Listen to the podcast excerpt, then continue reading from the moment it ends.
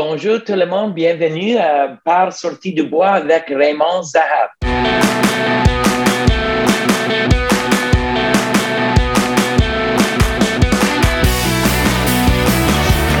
messieurs, votre gagnant du 110 Si tu commences à te sentir bien en courant un ultramarathon, fais-toi en pas, ça va passer. Grand champion du 125 km. Merci tellement à la gang de NAC qui sont partenaires de Pas sorti du bois depuis le début. C'est une jeune entreprise, puis maudit qu'ils sont beaux à voir aller. Je vous ai parlé de l'eau en large, des barres Ultra Énergie puis de la poudre Ultra Recovery, mais là, ils viennent de sortir des gaufres, puis pour vrai, j'en suis pas encore revenu tellement sont bonnes. Ce qui est malade avec NAC, c'est que les produits et leur emballage sont éco-responsables. Si t'es pas sûr de la protéine de grillon, là, ben sache qu'il y a une gamme complète 100% vegan. Là, t'arrêtes ce que tu fais, tu vas sur le nacbar.com, tu choisis des produits puis tu utilises le code promo pas sorti du bois pour obtenir 15% de rabais. P-A-S-S-O-R-T-I-D-U-B-O-I-S. Merci beaucoup, NAC, et bon épisode. Ouais, ben, on n'est pas sorti du bois, hein? Bonjour tout le monde, bienvenue à ce nouvel épisode de Pas sorti du bois. Aujourd'hui, je reçois Ray Zahab, une légende dans le monde de l'ultra et des expéditions longues. Il a participé aux courses les plus brutales au monde. Il a traversé les déserts les plus arides au monde. Il a couru à des endroits tellement nordiques que la seule autre présence vivante qu'il y avait, c'était des ours polaires. Il y a une fondation dans laquelle il amène des jeunes dans des expéditions longues, dans des régions hyper reculées. Puis maintenant, il torréfie du café. Pour vrai, il y a comme mille sujets qu'on peut parler. Je vous le dis, c'est une légende vivante. I don't know, Ray, if you got what I just said, but I was already praising everything you've accomplished. So thanks for being here. I'm stoked Thank you so- you on my, on my podcast. How are you today? I'm fantastic, and thank you so much for for having me. And as we were discussing before we started recording, you know, je parle français, mais je sais, but it's never great. And I want to make the a beautiful language sound perfect, and so I'm much more comfortable answering the questions in in English. I'm a proud Quebecer, but uh, my daughters uh, are fully bilingual, but I, I'm still learning, as they say. But uh, no, I understood everything you said. And thank you so much for such a nice introduction. And it's an honor to be here. I've been following your podcast and uh, love that you're highlighting this culture of awesomeness that we have in Quebec, you know, ultra running and adventure and everything else. I, I, I tell people when I'm traveling all over the world where I come from, and I say I come from the province of Quebec, and they say, Well, where in Quebec? And I'll say, Well, I live in Gatineau Park or I live in Chelsea, Quebec. Where's that? And we have so many little spots in Quebec that people don't know about, and so many great athletes, and so much is so much to know about in Quebec, uh, from culture to athletics. That it's great to see uh, the way you're doing it and the way you're sharing that little piece of it. That adventure and ultra marathon aspect is awesome. So Yeah, thanks. I think we have the sport is growing worldwide, but the sport is growing also in Quebec. Uh, I was uh, welcoming uh, to the podcast uh, last week Samuel Ouellet, who's uh, at HEC Montreal. He's, he's a pro, he's an expert on the analysis of the sport. And he was saying that the ultra running was uh, on a worldwide uh, level, it was a thousand percent increase of popularity in the last couple of years. But I think in Quebec, it's even more than that. We have nice races, uh, awesome races, but we also have uh, a lot of great place to discover, great mountains. You're in Gatineau Park, so you got uh, awesome trails uh, there. And I receive a lot of people from Gatineau. I, I I don't know if you know Richard Turgeon, Eric Behe, but no, of course. Yeah, Very good I'm sure you know Richard. them. Amazing guy. Yeah, amazing guy. And and you know what's um, what's interesting about that is that you know ultra marathons have grown significantly since the days when I was racing. But two things. When before I became an ultra runner, and I know we'll get into more of this later on, I used to race mountain bikes and uh, cross country at an elite level. And everybody used to say when you're on the Quebec Cup circuit, if you can race Quebec Cup, you can race anywhere in the world because the trails are so technical and it's so difficult. And the depth of rider in Quebec was so deep. Like it's just part of the culture. You go to any small Quebec town 20 years ago, and there's there's cycling lanes or there's there's places set aside for recreation. Now outdoors in doing things, trail running, etc., hiking is very popular. So the infrastructure is already in place. When you go to a race like UTHC or QMT, and you're talking about thousands of runners, this little corner of Canada, this corner of North America that we call home, is really sort of a, a very deep into trail running talent and ultra running growth area. I believe that. And I think accessibility is another thing. You've got accessibility to Gatineau, Quebec City, Montreal, et cetera, et cetera, uh, where people can um, get into those trails and get into tons of elevation very quickly. So it's it's uh, it's not just growing here; it's kind of always been here, but now we're really seeing it. You know, I think that's a really cool thing. You know? Yeah, exactly. Vous allez voir tout le monde aujourd'hui. On essaie quelque chose. On va faire du franglish, un peu de français, a bit of English, most of it English, but we'll move in those two territories. Um, Ça risque d'être vraiment plus en anglais qu'en français. Euh, moi, je l'avais dit dès le départ avec Pas sorti du bois, le but, c'était pas de faire des épisodes en anglais, de recevoir des, nécessairement d'essayer d'avoir une, audience internationale en anglais. Par contre, l'objectif avec Pas sorti du bois, ça a toujours été de recevoir des, invités principalement québécois ou bien issus de la francophonie. J'ai reçu Joe Grant, euh, Caroline Chavreau, Monde Matisse, des coureurs euh, européens, français. mais comme je viens de le dire, le but de Pas sorti du bois, c'est de couvrir la trail québécoise. Puis je pense qu'il y a une portion de notre province, bien que petite, qui, est anglophone. Puis avec Ray Zahab, ben, c'est un Québécois anglophone. Puis honnêtement, c'est une opportunité unique de recevoir quelqu'un qui est un pionnier d'ultramarathon, qui est un pionnier de l'expédition longue. C'est un gars qui, a eu des TED Talks à l'international. Es un gars qui, avait même ton, ta propre émission sur le Oprah Channel. J'ai l'impression qu'au Québec, on ne connaît pas assez. I feel that you're not as much known as you should be on the Quebec territory. Maybe it's a language thing. Maybe it's the fact that most of your, your show, the thing you were talking about, your expedition are worldwide. But I really feel that we need to get you more known. I think to the younger generation, my generation, people that are starting ultra running, people that are following Kilian Jornet and François D'Haene and all the, the current superstars in ultra running, or at the Quebec level, all the, the the youngsters, the athlete, that the elite athlete right now. But I feel that maybe you're part of a, another generation that you started ultra running at a moment where nobody was doing ultra running back at the beginning of the 2000s. So I really feel that I really needed to welcome you, and if it's if it means having an episode in English, we'll do it.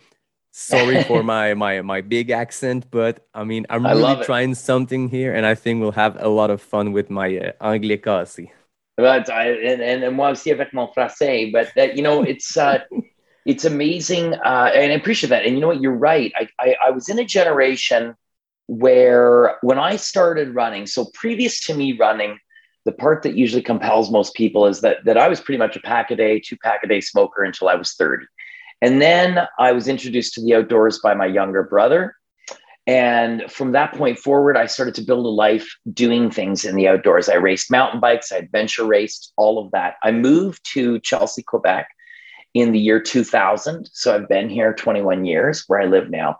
Um, and my daughters, of course, you know, are, are, are, athletes themselves. I started ultra running in 2004, and the first race I did was the Yukon Arctic Ultra. It was my very first running race, 100 miles, so 160k, and I won it. And I, you know, it it for me set in motion this whole thing where I was like, wow, I mean, running teaches us extraordinary things about ourselves. And so in that generation where I was, you know, uh, sort of really making a mark in North America in ultra running, that was when Dean Karnazes was first around.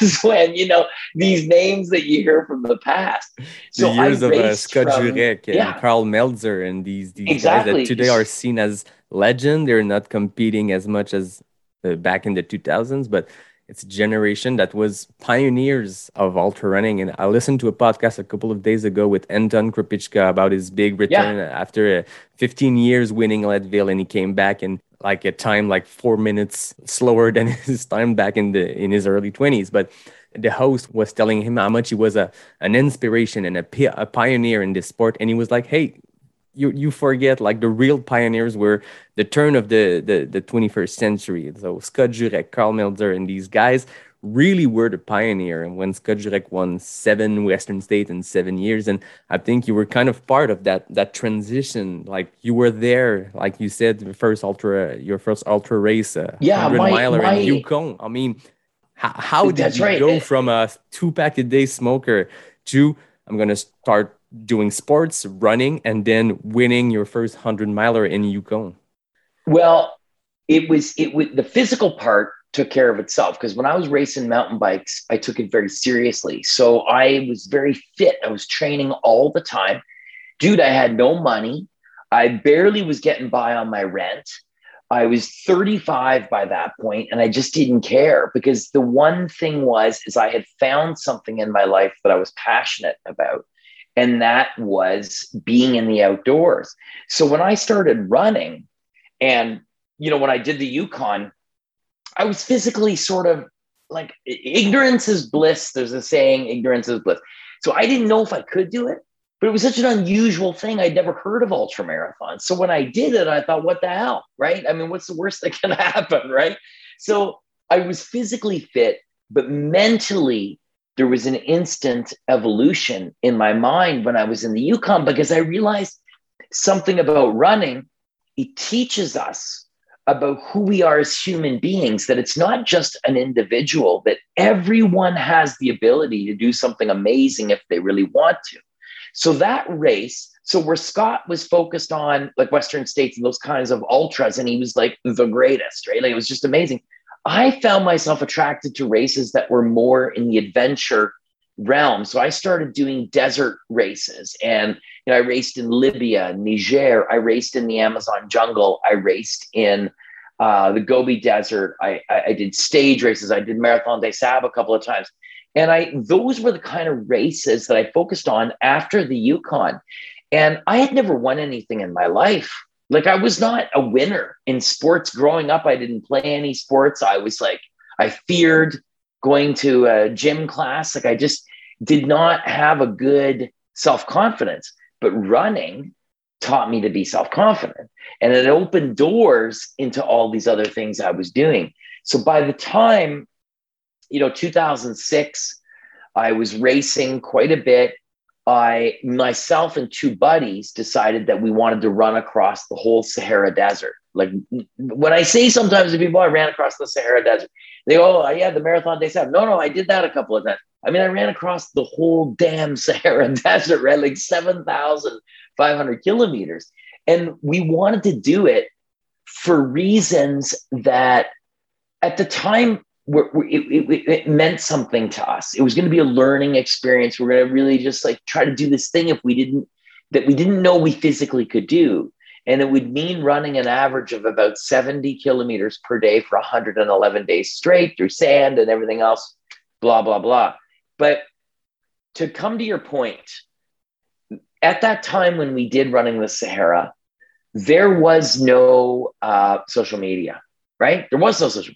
So you were doing talk shows, like we went on a show. So even your younger listeners won't even know who Jay Leno is, but we, like we went on Jay Leno, or we went on, you know, CNN, or we went on CBC, and we told our story. That that's how you told people stories.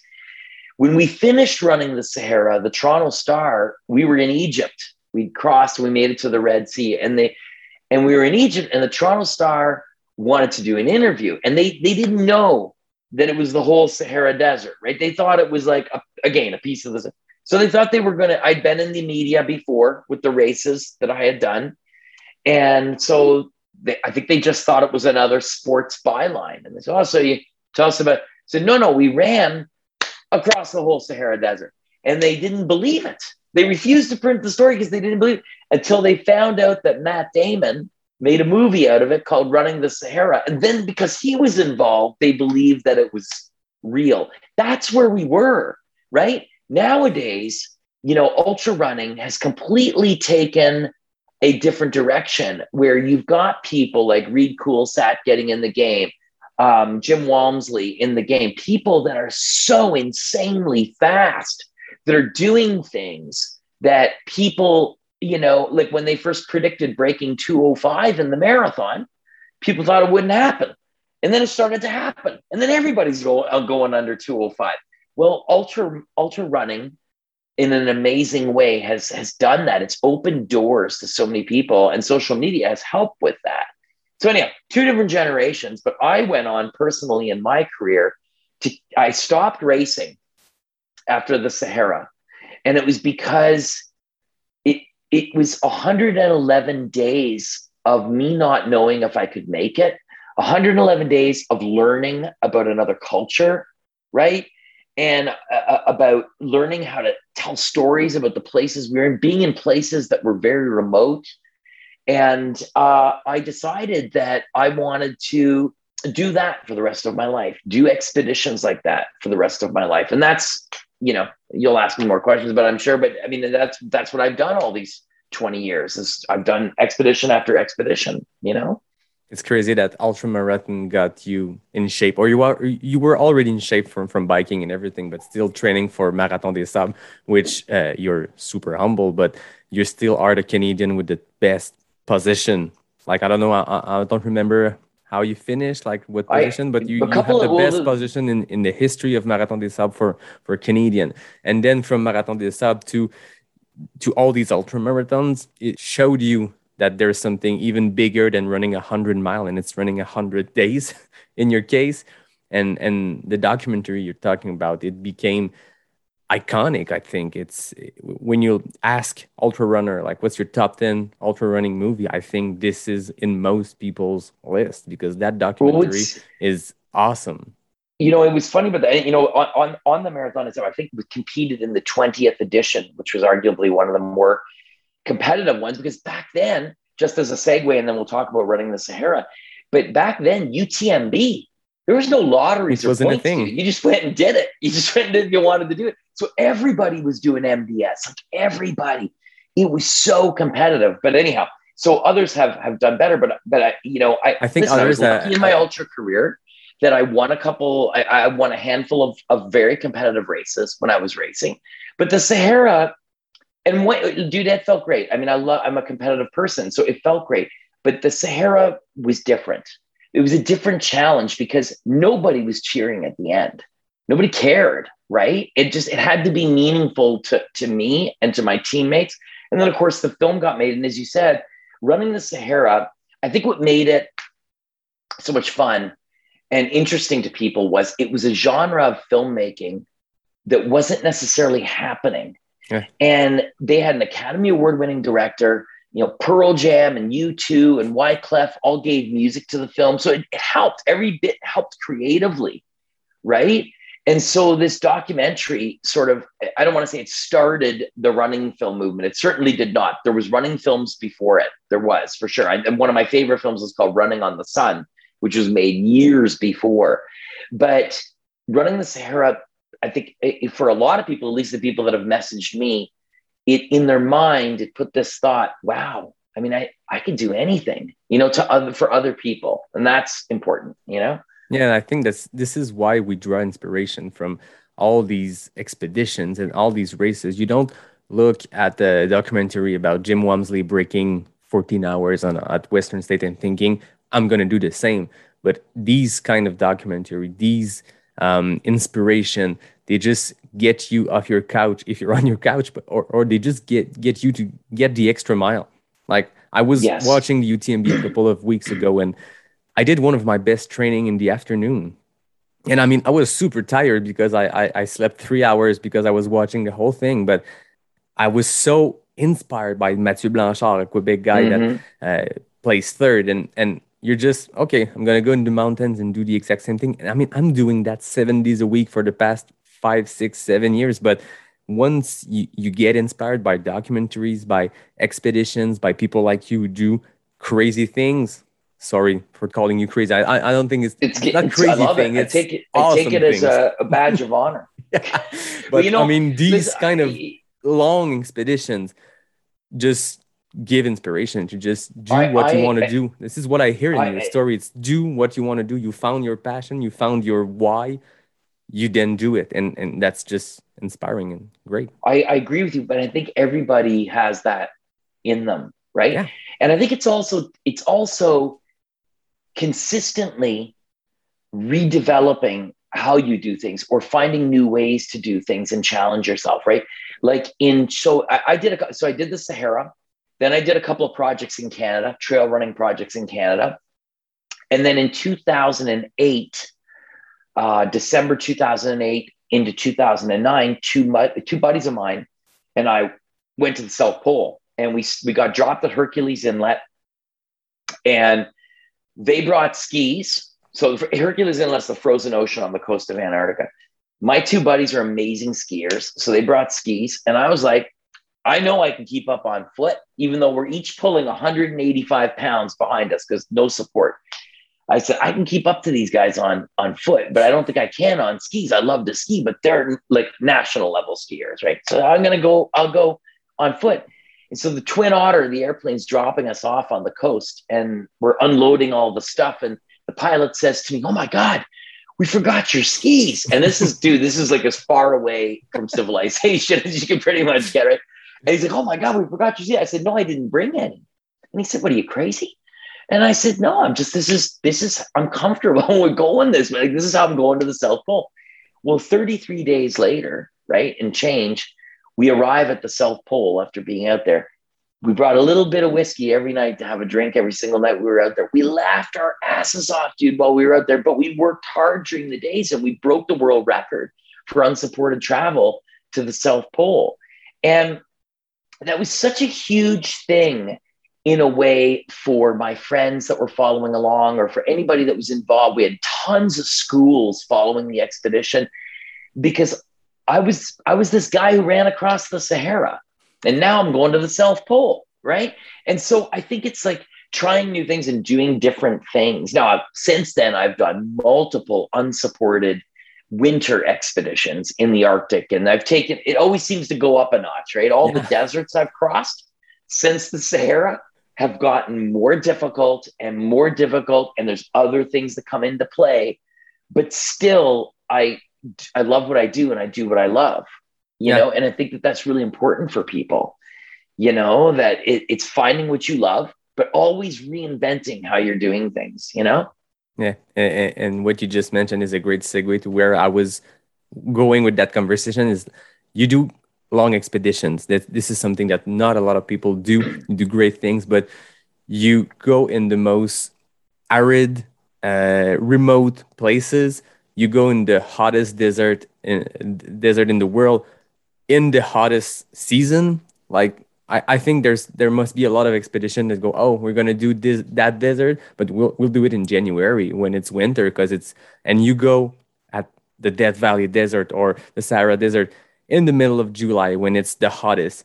And same goes for your expedition in the north. What is your what is drawing you into going into these remote places, these dangerous places at the most toughest time to go? That's a really great question. And a, and a big part of it is that when I started, when I finished the Sahara and I was starting to plan my next projects, my wife and I, and a good friend of mine, Bob Cox, we started a foundation called Impossible to Possible. Impossible de Possible, you know, and the, the idea with Impossible to Possible was that we would take young people on expeditions around the world free of charge. They would go, nobody gets paid. I don't get paid. Nobody gets paid. We, we plan these things. But in order to fund those expeditions to take kids on and make them free, my expeditions would attract sponsorship. And that sponsorship would be used to fund the impossible to possible expeditions. Also, the schools that would follow me on these expeditions that I would be going on really wanted to be immersed part of the geography and the story. So I learned that being in the desert in the summer at its hottest time and you take a picture or you shoot a video, it's a much more real experience for the student who's following along or someone who's following along at home or for myself because I'm there when it's going off, man. Like it is the hot, it's 55 degrees Celsius in the Atacama Desert. And I'm crossing it 1,200 kilometers north to south I'm going in February, which is the middle of summer there in the Atacama Desert, because I want to experience it. I want to be able to share to whoever's following along, but especially the students.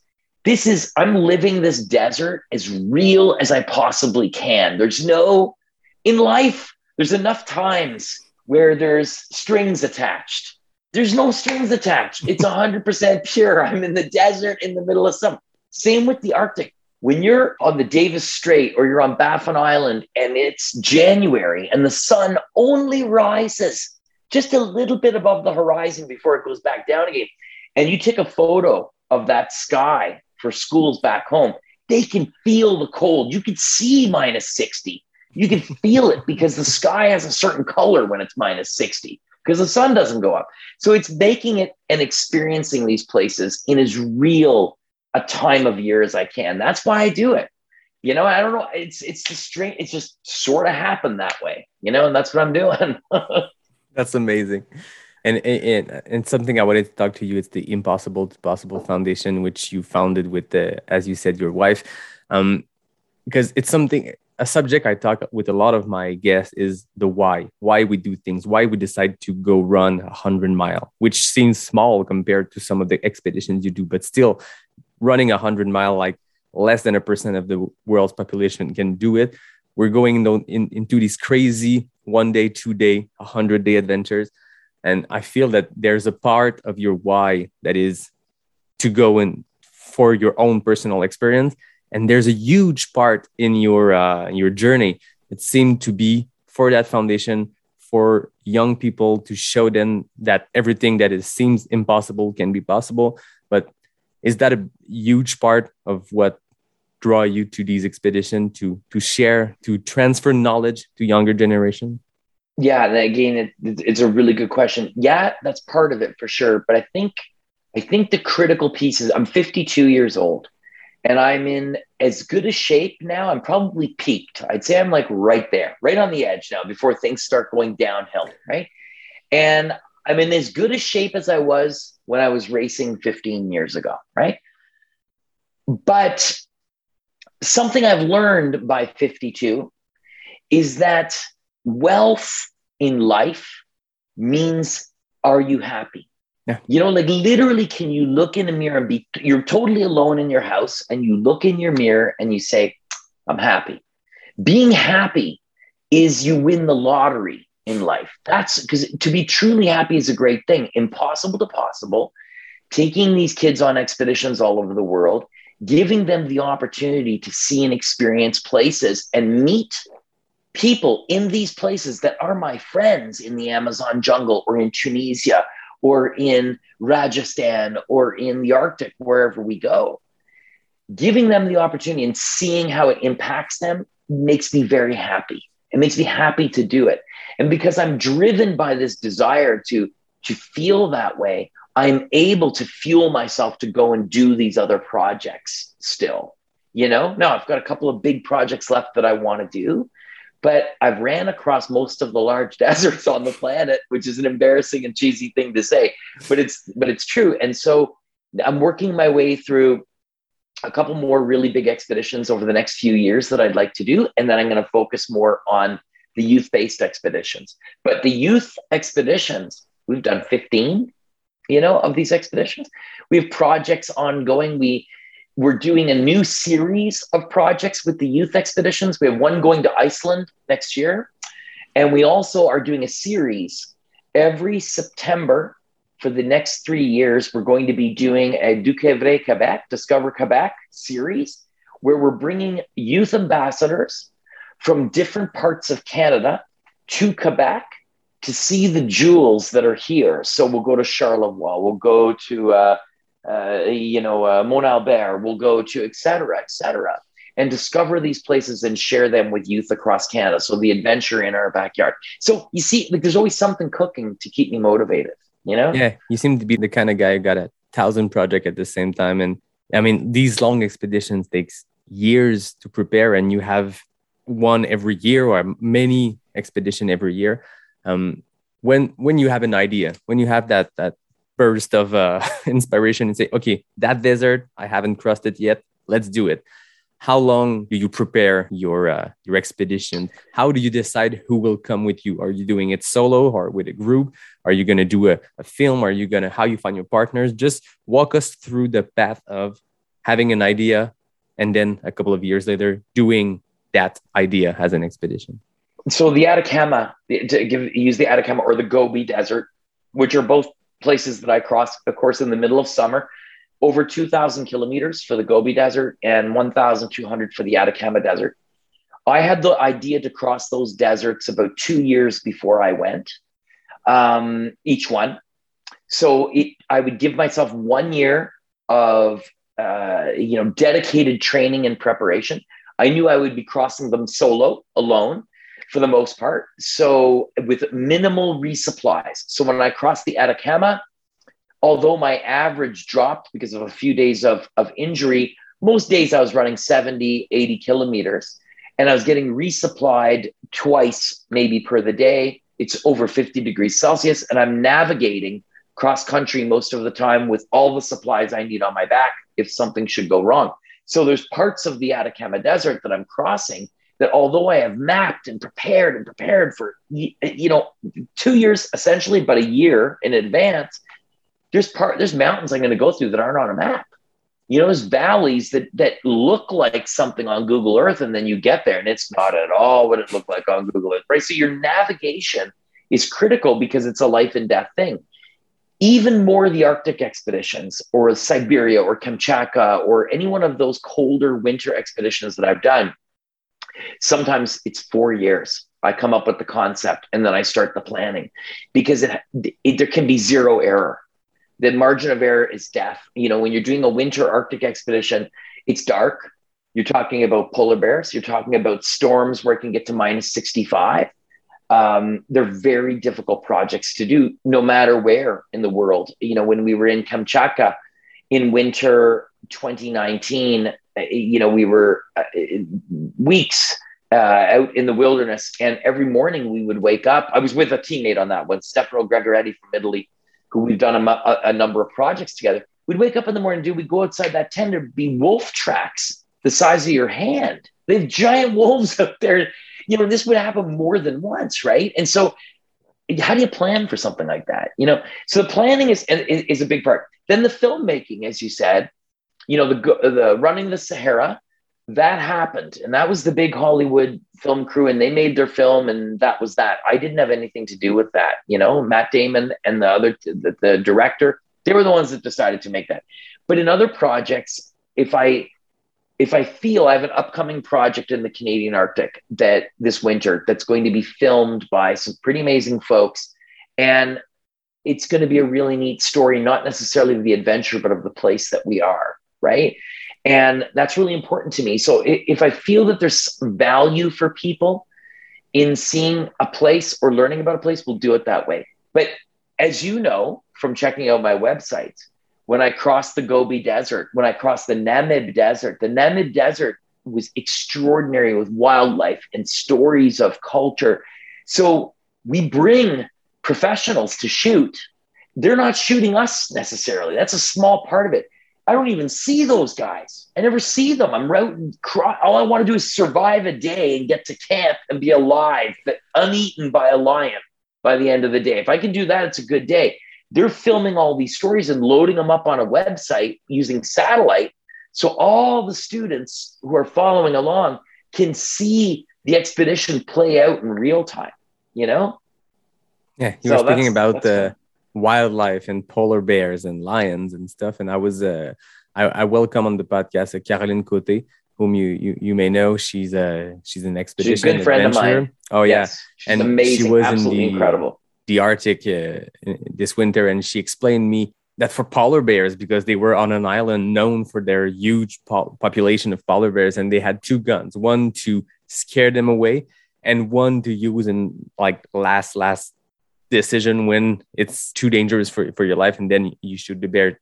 Fortunately nothing of that happened but when you do these uh, these expedition with polar bears or, or, or lion do you bring do you carry a gun for these uh, extreme situations yes i do and and i'll say that caroline cote is one of the greatest explorers in quebec alive right now she's just an amazing amazing woman and and has has uh, you know it, the fact that she can film in the extreme cold, you got to think about it, right? So she's doing two things. She's exploring and filmmaking, which is crazy, right? It's so hard to do. Um, polar bears, you know, it sounds great when we're talking about it, right? Like, yeah, we bring a gun and we, I always have guns when I'm in the Arctic and in, uh, especially at that time of year. But when you see polar bears in the wild, it's like a minivan with teeth. I mean, these these animals, they are the apex predator on the planet. And I don't care what anyone says. I mean, they're beautiful, but dude, they will scare the shit out of you. These bears, they're huge. And I've seen them out there. And then for the rest of my expedition, I'm looking over my shoulder, right? And it's just, it's so you don't want to have the situation where you've got to pull that gun. Because if you have to pull that gun, it's a really bad situation, not for the bear, but for you, because it's probably you're probably not going to make it if it comes down to that, you know? Just oof. But you know what? The lions in Namibia were terrifying as well, as were the baboons. So I crossed oh, yeah? the I crossed the uh with Stefano. We did it together. We crossed the Namib Desert in summer 2018 from basically the Orange River, the South African border, north, very close to the Angolan border and we crossed canyons and just uh, dry riverbeds. It just it just was never endless wildlife in Namibia, and we would have troops of baboons following us, and we didn't have a firearm. And all I was thinking is like 30 baboons coming down on you, you're gonna last like one minute, right? Like it's just terrifying stuff. And then and then and then you know there's the spiders and the scorpions and all the other crazy things that that I've seen or been bit by or whatever over the years, right? And I've had parasites from the Amazon. I've had, you know, been chased by wild boars on two different continents is one of my favorite ones. You know, it's just it's the wildlife is amazing. It's beautiful. There's, there's more beauty in the wildlife than there is to fear. That is for certain but you seem to always remember the things that chase you or want to bite you, right? So, yeah. You know? Gotta admire it, but from a distance. Like, exactly. better this way. exactly. You mentioned it about your uh, your uh, your crossing of the Sahara Desert, but you must yes meet wildlife, but also meet new culture, meet people, meet amazing people doing these crazy uh, crossing from deserts or I mean, maybe less in the Arctic because there's no human population there, but do you do some research about the history of what you're crossing? Is there a history uh, goal in your uh, expedition, getting to know what you're crossing and what's the history behind it, and what culture, what people might, you might uh, you might? It's such a such an intelligent question, and you know what? One hundred percent. Every single expedition I do, or Impossible to Possible does, any monies spent on logistics whatsoever are spent in the region of the world that we're visiting. Number two, I've established friendships all over the world, whether it's in a departure point, like being in the Canadian Arctic in the communities. I have many close friends in the communities. Some people in the communities I would consider family. Just like in running the Sahara, Mohammed Ixa who, uh, if anybody sees the documentary Running the Sahara, you'll see Mohammed Ixa, uh, Tuareg leader, leads our expedition. Um, Mohammed has been to Chelsea, Quebec to stay with my family oh, yeah? visit with us. Wow. Yes, my second daughter, uh, Annika, her middle name is Ixa from Mohammed Ixa, which means X. So my daughter's name is Annika X, right? She, you know, it's in the Tuareg language.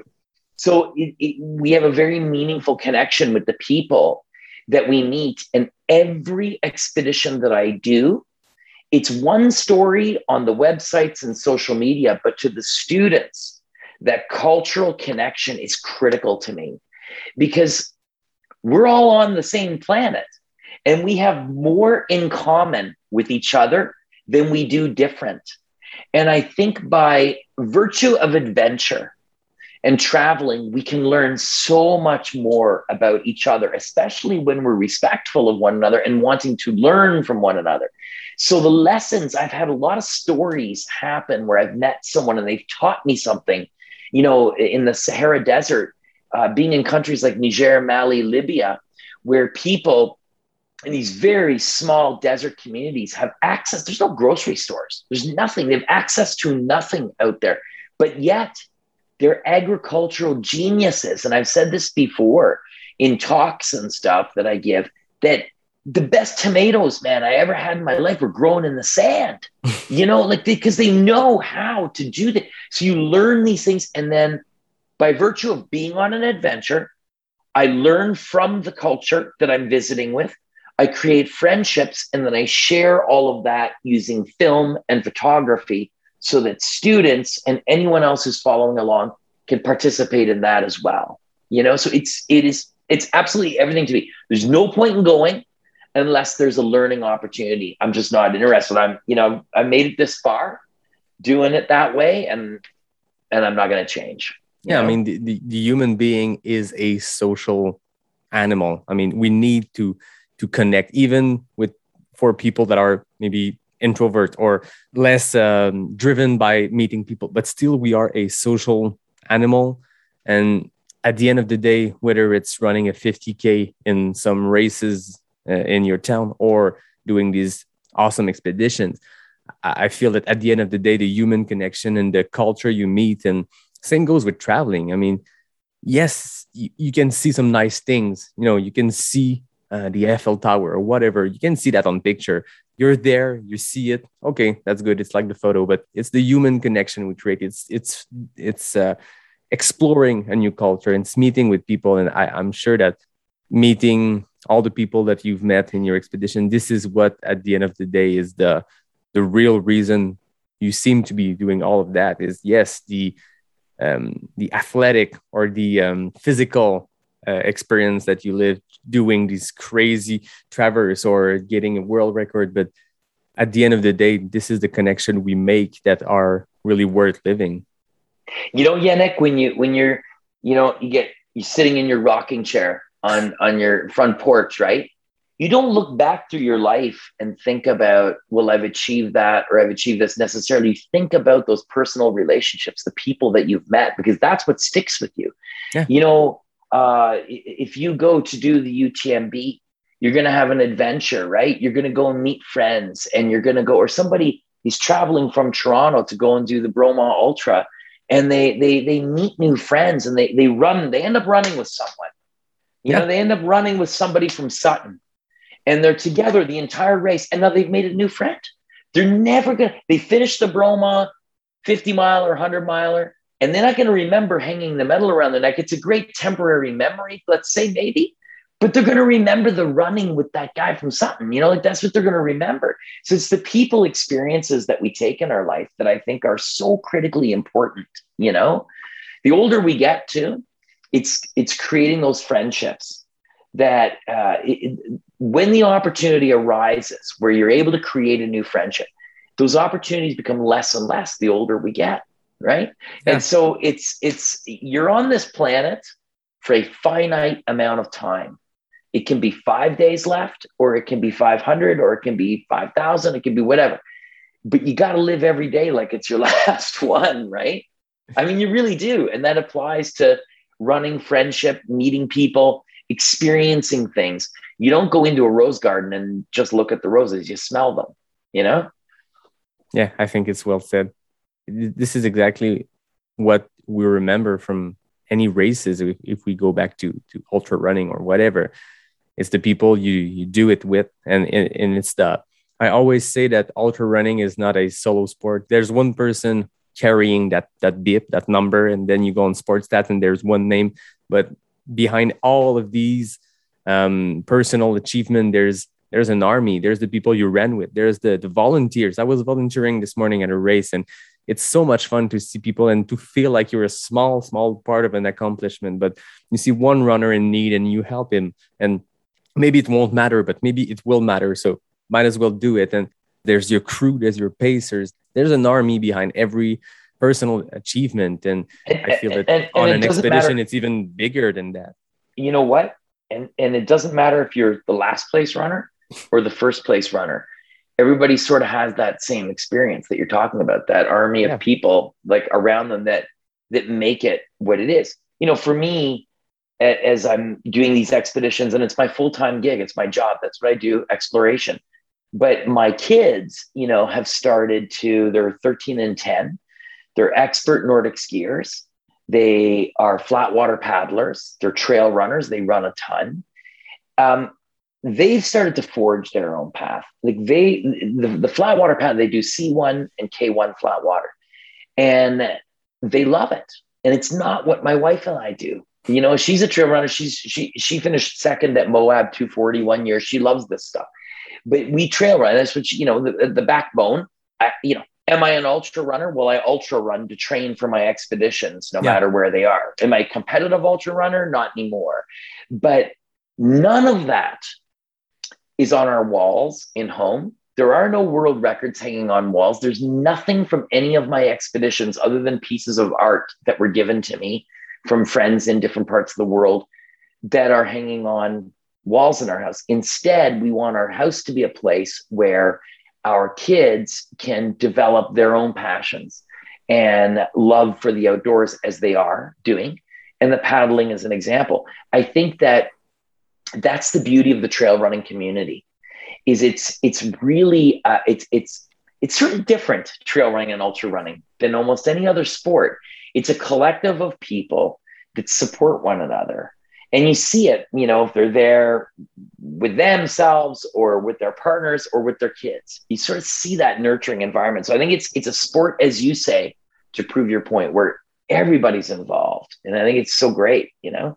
Something that is that explains this or, or part of it is the fact that most people do this sport to finish it's not about a time it's not about the place, a position in, in, in, the top five, top 20, top 1000. We don't care for most part of it. There's elite runner that are inspiring us and are doing crazy things in super fast time. But most of the people, most of the community are people that just want to finish the damn thing.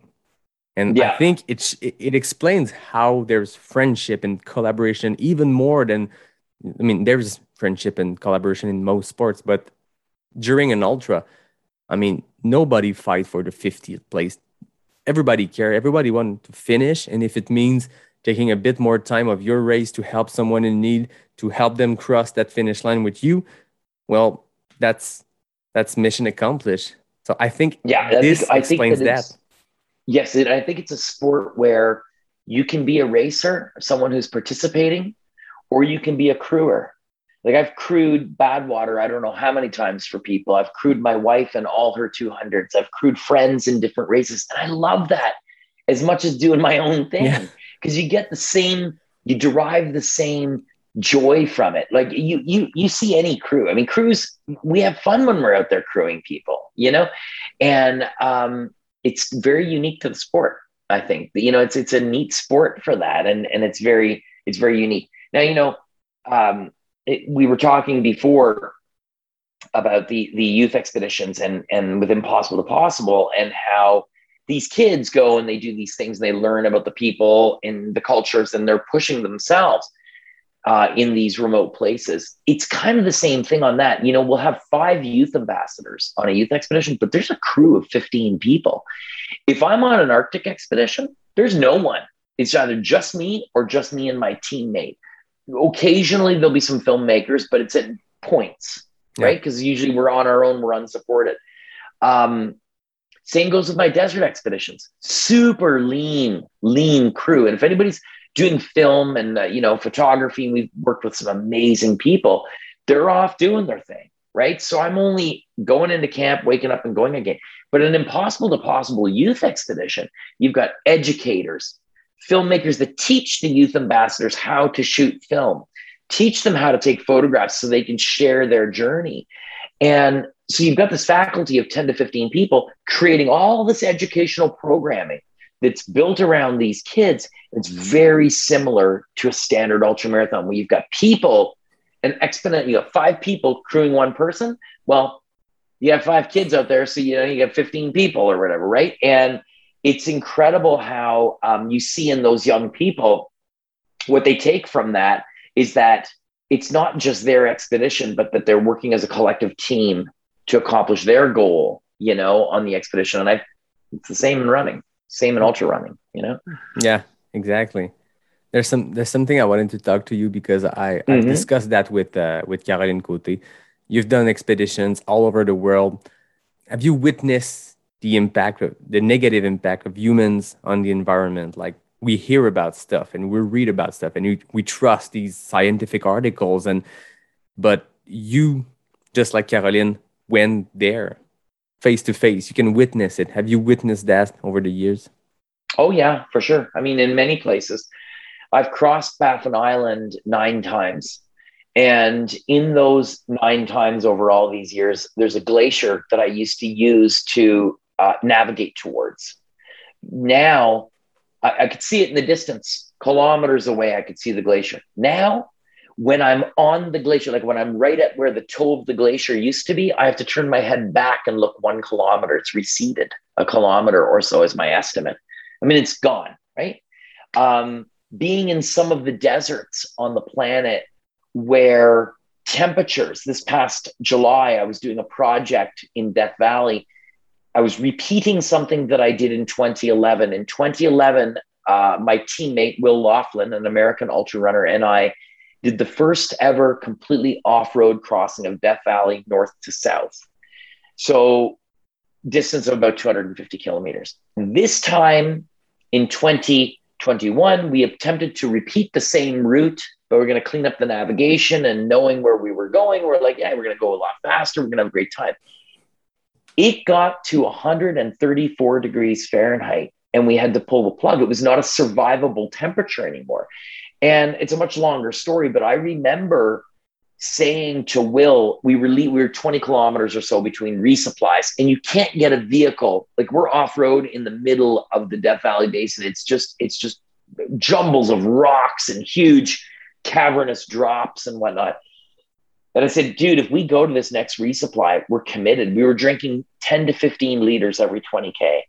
And it was so hot and the wind was so hot. I said, we're not going to survive. Doesn't matter how much we drink, our bodies cannot cool anymore. And I've been in the hottest places on the planet multiple times, successfully crossed deserts. I never experienced anything like this where it was like so obvious to me that we're experiencing a climate thing. And it was 24 hours of the hottest temperatures recorded uh, there in, in Death Valley, perhaps might be the 24 hours hottest ever. I'm not sure, but a 24 hour period, it was right up there so we're seeing these things. You know I, I was in the arctic one time i almost lost my life because i was in a i was on an expedition in a place where this this region of the arctic freezes solid. It's 40 below steady from december onward. Well it wasn't. They were getting cold then warm cold then warm and there was an overflow on a river a fast moving river. The ice was frozen but there was an overflow. So in other words a pocket of air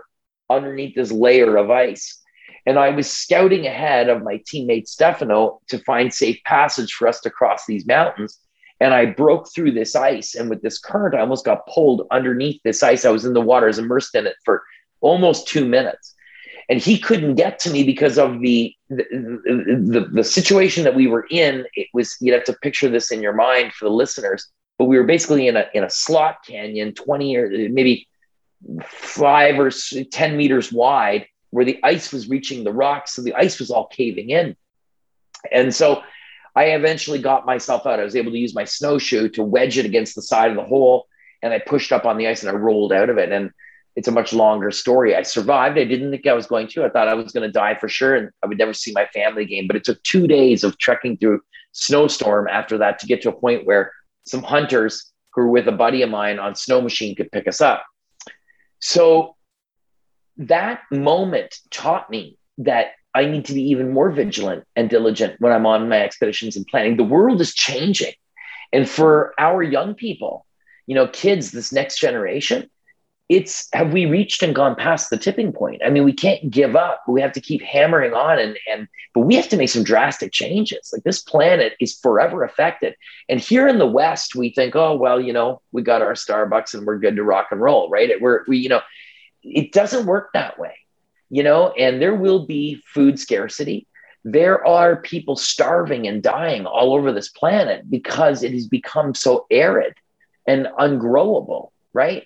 The, discrepancies in uh, wealth in the human population and uh, quality of life, that gap will increase with climate change. So, climate change affects uh, and global warming affects everything from economics and agricultural and health, uh, it, it just the general health of the entire world's population. So, yes, I've seen those things on many expeditions. Those are a few examples, but there's many others as well yeah and that that's scary and something I thought at some point is that when it will affect the economics of it, like the world economy, this will be unfortunately the red alert for the people that can make a change politically with with laws and everything.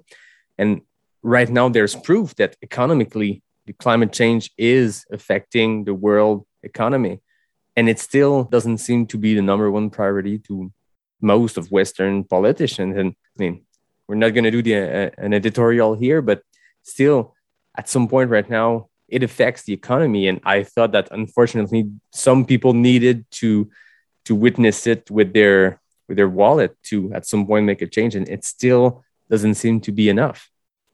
Because because the it, it and I know I understand. You know, you don't want to turn it into a climate change talk, but think about it. It hasn't. It, it it's not affecting no. people day to day enough yet. Now, if you live in Vancouver, maybe your mind has been changed because BC's been on fire, yeah. right? I mean, you can re- you're living in in times when the weather was never like that, right? So, I listen. All we can do, I, I, I hope, and I and I know there's a lot of young people these days that are active and activist when it comes to climate change and making a change, um, and we need that we need more people on the side of that because it's not it's not a, a, question of if if the world is changing or not. It's changing. And as you said economically there's a huge swath of this world that's already been massively impacted. Yeah. and we have to do something about it. But at any rate i digress. So yeah i hear you man. I hear you on all this. I agree with you. Yeah let's get back to ultra running stuff because yeah, there's one there's one subject that I wanted to talk because in the last couple of months, people in the trail running community and even more in Quebec, um, they saw that new brand of Canadian trail running shoes. And the, the marketing campaign for, for Norda was amazing because it was based on mystery and suspense. And they were posting photos and you, you were not sure, you didn't saw the, the foot of the runner. So you were like, okay, it's a new running shoe, but there's photos and we don't know what it is and they're talking about a revolution in the ultra running world. And i love as a as a com guy in life as a com expert i really love that marketing campaign. But at some point norda unveiled that new running shoe and they announced that you were a part of the, the development of that shoe the norda 001 tell me more about how uh, how that opportunity came into your life and how did you uh, uh, work with the, the team there to develop that shoe?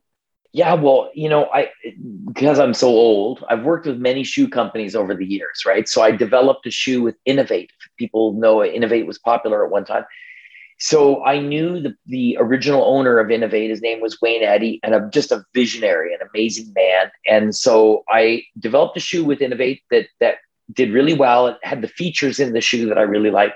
And then I ran in different shoes over the years, but I've always liked road shoes. So if any of your listeners go to uh, my website or my Instagram or whatever, and they look at photos or my Facebook, and they'll look and they'll say, "Oh, that guy ran across Namibia wearing road shoes, right? I mean, gnarly, gnarly, gnarly terrain, and I'm not wearing trail shoes. And why is that? Because I like the feel of road shoes. There's technology in road shoes they, they, they make road shoes light with updated materials. It's not about making a hard piece of heavy plastic that's on your foot. So I was with Skechers for a number of years and I worked on a trail shoe with them that uh, and great people and great designers. And after that sort of wrapped up, um, a friend of mine introduced me to Nick and Willa, the owners of Norda. They said, "Oh, they'd, they'd love to chat with you," and and so I met them. Now, for me, Yannick, there's there's good gear, and then there's good people. And if you take good people and you combine it with great gear, with great ideas, you have magic. And I knew when I met them, these people were passionate about running and trail running. They have daughters the same age as ours. They get it. Like they just it. it not that that's an overwhelming factor, but right away, I, I, I we understood each other, kind of, right? Like we we clicked, I guess you could say. And they said, Hey, do you want to see the shoe where it's at right now? I said, Yeah, I'd love to see it. And they showed me where it was at. This was last winter. And I was like, Oh my God, it's amazing. I just knew by looking at it and I didn't understand the materials that were going into it. And then over the course of the spring, I got to know them even better and we became really close friends. I started te- wear testing the shoes and commenting, maybe we could tweak this or tweak that and that sort of thing. And then they developed the, the specific colors as well for the model that I worked on with them. But what I liked about, and I like about this shoe so much, the Dyneema upper is in layers. I don't wear socks when I trail run or when I do expeditions. So I was in Death Valley, salty, sandy, rocky, no trails. There's no trails when I was in Death Valley in July. I'm not wearing socks. I just don't. I, Namibia, no socks, you know? So I prefer to go without socks when I can and or a super, super thin, thin sock. I like to feel everything, right? This shoe has no seams. So I can just put it on and I don't get blisters but I wanted a shoe that was grippy, light enough, and resilient without a rock plate so that you're not bouncing and getting kicked off of rocks. That's why I've always wore, wore road shoes. Wore road shoes in every ultra I ever raced, and I've worn road shoes in in most of the things that I've done that are not Arctic. and uh, this shoe is that, you know. So that long story short, that that's how I got involved, and I'm super stoked for what's coming around the pipe next year um, you know, and and right now, um, feedback's been awesome on the shoe, which is really exciting for me. And um, you know, I I love running in them. You know, just they're they're they're a great shoe. And here's the interesting thing about this shoe, opposed to any other shoe that I've worn, whether it was Inov-8s or any other brand over the years, is that the more you wear it, the more comfortable it gets. So wow. the Norda kind of like takes the shape of your foot and the shoe stays with your foot on the descents. Any races that I ever won back in the day were not won climbing, they're won descending because I like technical descending and on the flats. And my buddy Francois, who you know as well, works with yeah. us with Capic One. He's a great runner. He loves to run. He's a good technical runner. And we talk about this point that being able to technically descend with confidence is an important thing. Now you gain that from mountain biking and skiing. If you do skimo, you your synapses, your brain is used to programming things coming at you at a high rate of speed. So when you're trail running, it kind of slows down a bit, a little bit, because you're not going to necessarily run down the mountain as quick as you can ride your mountain bike on a downhill run with what I like underneath my foot is something that instills confidence. And yeah. that's what I was finding with the Norda platform because that upper is like it, it just it encapsulates your foot like a sock. And when you're you look at the shoe on the internet, and you're like, wow, that thing is as high as a Hoka. But it's not because your foot sits low inside. Yeah. And I'm used to running in, to give you an example, I'm used to running in the Skechers Razor 3 road shoe, which is uh, the racing shoe which I, I, I, I, can't remember the stack height offhand, but you could take the shoe and bend it in your hands completely in half. It's a, it's six ounces or something. So transitioning from that into um, the Norda, it was almost seamless. I mean, you know, for sure, the Norda is a trail shoe. It's going to weigh a little bit more, but it has that lightweight responsiveness and cushion, but it has the mega grip. And interesting, if you if you flip the shoe over, so we've been testing the shoes. I've been wear testing the shoes, right? All spring, all summer. Used them in Death Valley. I'm like, damn, these shoes. Like I've used Mega Grip before. In Vibram in Italy had used to adhere Mega Grip to the bottom of my Skechers road shoes if I was going to do something really gnarly. But it was never grippy like the Nordas. And we're like, what the hell? Why are they so grippy? And if you flip the shoe over, there's the chevrons, right? But there's also contour lines. It's actually a map I think it's of Mont Royal, but could be yeah. corrected on that. But it's contour lines, and those sipes, those contour lines, provide an extra layer of grip, and that's what we figured out is making them so insanely grippy. So there's like this Quebec heritage like embedded in the shoe, right? And that's what's giving you the grip, which is totally rad. Yeah, and not so, just an, an uh, aesthetically. Uh, it's it's not just aesthetic. It I mean it's great that you got the the Quebec heritage, as you say, under the shoe because you get the the outline and the the the, the relief, but it really give more grip, and it's it's great. I mean, it yeah. really is so a descend, great like story. Just, I find descending in them is the key. Like that, I like a shoe that I can descend quickly yeah. And I feel like I'm in good control. You know, you lace them up and I'm in good control descending. Uh, and, and I love that. I love that feeling. So yeah. So there you go. That's the story about the Nordas. Really cool. Je me permets une courte intervention parce que je ne sais pas si vous le savez, mais Ray Zahab, c'est un athlète ambassadeur pour Exact Nutrition. Puis comme on a l'habitude de le faire, on vous organise un petit concours. En fait, allez voir sur les médias sociaux juste après la diffusion de l'épisode. Tous les détails du concours vont être sur les pages Facebook, Instagram de Exact Nutrition et de Pas sorti du bois. Puis vous le savez, ben, moi j'ai le goût de gâter ceux qui se rendent jusqu'au bout de l'épisode en vous donnant un petit indice. Donc cette semaine, l'indice, c'est agrumes boom. Agrumes Boom, c'est ma saveur préférée d'électrolyte Exact Nutrition. Allez sur les pages Facebook et Instagram de Pas Sorti du Bois, écrivez-moi ça en messagerie privée, puis vous allez doubler vos chances pour le concours. Donc, je remercie Dave et Lawrence d'Exact Nutrition, puis je vous souhaite une bonne fin d'épisode. Ciao! Last thing I wanted to talk to you because it's the main reason why we got to talk together through François, through uh, Capic One. How did you guys got to roast coffee? It's a pandemic story from what I've heard. Yeah, it's a pandemic. It's a crazy pandemic. So, so obviously, I have two kids who eat a ton of food. Everybody in this house, like we, our grocery bills are more than our mortgage payment. So the pandemic hit, and everything I do for a living stopped. I could no longer make an income. So I wasn't traveling. If I'm not doing expeditions, then that means I'm not working on my next book or I'm not speaking at an event in in uh, wherever in London or whatever. So I'm not earning a paycheck. I'm not creating film content. And I'm also not fundraising for my charity. So all these things kind of stop. So now I'm not working as much in the foundation during the pandemic. We had started Capic One guiding adults on expeditions that are not free, guiding adults on expeditions around the world because there was a demand for it. So in 2017, we formed Capic One to take people on expeditions and a percentage of the guiding fees to take someone, let's say, to the Atacama Desert. A percentage of that guiding fee goes back to support Impossible to Possible. So everything always goes back to Impossible to Possible. So we knew when we started Capic One that someday we would have a retail store on our website. And we knew that if we announced we were going to do that, people would think, oh, they're going to make sleeping bags or something. But we have no interest in doing that. Like I have just no interest in making tents, sleeping bags, any of that.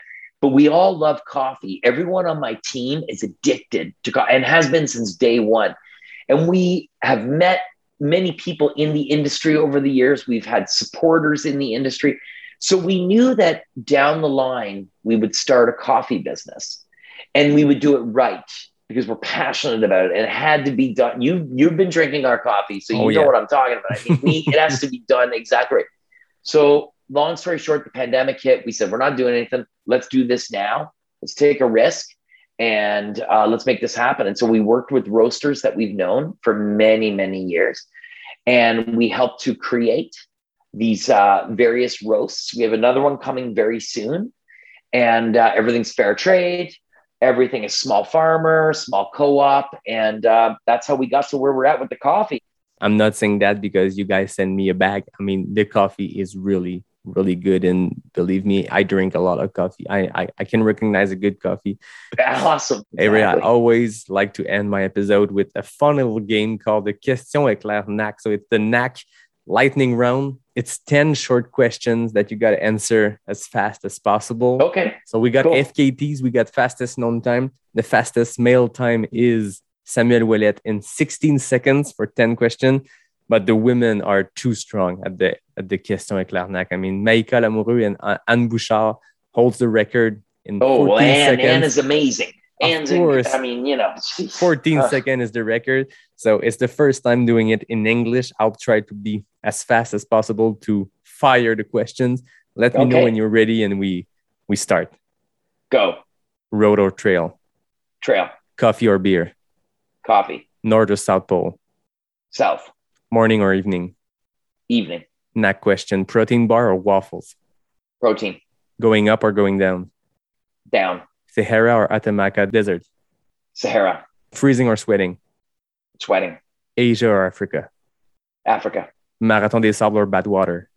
Marathon de Sap. Oh, 25 seconds. Mm. That's really and you know good. what? but- A couple of them, a couple of them, I like. I like like North or South Pole. It's North Pole, but I mean, you know, South Pole came out of my mouth. I'm just not very good at these things, you know. That's good. It's the fun way to to end the conversation at a high note. But I mean, don't need to end on a high note when you have Ray Zahab and we discuss about expedition. You, I mean, just listening to you, I, I think I need to to re-listen to the podcast and just take some notes because it was so interesting. It's uh, really a, a really great talk, and um, I'm really happy to have gone past my not this. I wasn't scared of doing an English podcast, but I was a bit uh, re- reluctant to to try it because I, I speak English all day long because I work in the English, but it's different to just have a call with someone someone in Toronto and then do a podcast in English. Tried it, think it went not so bad, but it was it was great to just hear you speak. I mean, your your stories are super interesting, and I'm sure that people will have gone through the fact that it's not their usual pas sorti du bois in French. It's the English version for one night only and we did it and i think it was a really great conversation. Thank, thanks I, a lot to you. Dude i can't thank you enough for inviting me. I'm so stoked to be here and i'm a fan of the podcast so this is awesome. And uh, you know i'm hoping next time after i do my next expedition maybe i can visit again and do it all in french. That would oh, be totally rad. So i'm working on it. I'm working on it. So i'm like you know i just want to be confident you know that it's i sound good and i don't ruin the language. So my daughters are helping me. So maybe on the next podcast yeah know? next time it's a rendezvous. There's something i do once in a while. I just did it with uh, jean-françois and elisabeth cochon. It's called autour du feu so around the campfire. It's a series of uh, off du bois where i welcome people at my in my backyard. We do a fire and we discuss. We i get the microphone outside and we do the podcast in the wild near the forest with the fire. It's uh, so if you stop by Quebec following uh, your next expedition, we'll we'll make sure to to do it. We might do it in more Franglish than this one. We'll do it whatever language, but uh, Love I'm it. sure we'll have a lot of fun. That'd be awesome. Comme d'habitude, je remercie David Hébert qui signe le design graphique du podcast. Je remercie Fred Desroches qui signe le thème musical. Je remercie tous ceux et celles qui sont rendus jusqu'à la fin de l'épisode dans une autre langue. On a eu du fun, c'était plaisant, puis j'espère que vous avez pris cette discussion-là avec Ray Zahab. Mon nom est Yannick Vézina et je vous dis à bientôt pour un prochain épisode de Pas sorti du bois, le podcast 100% trail.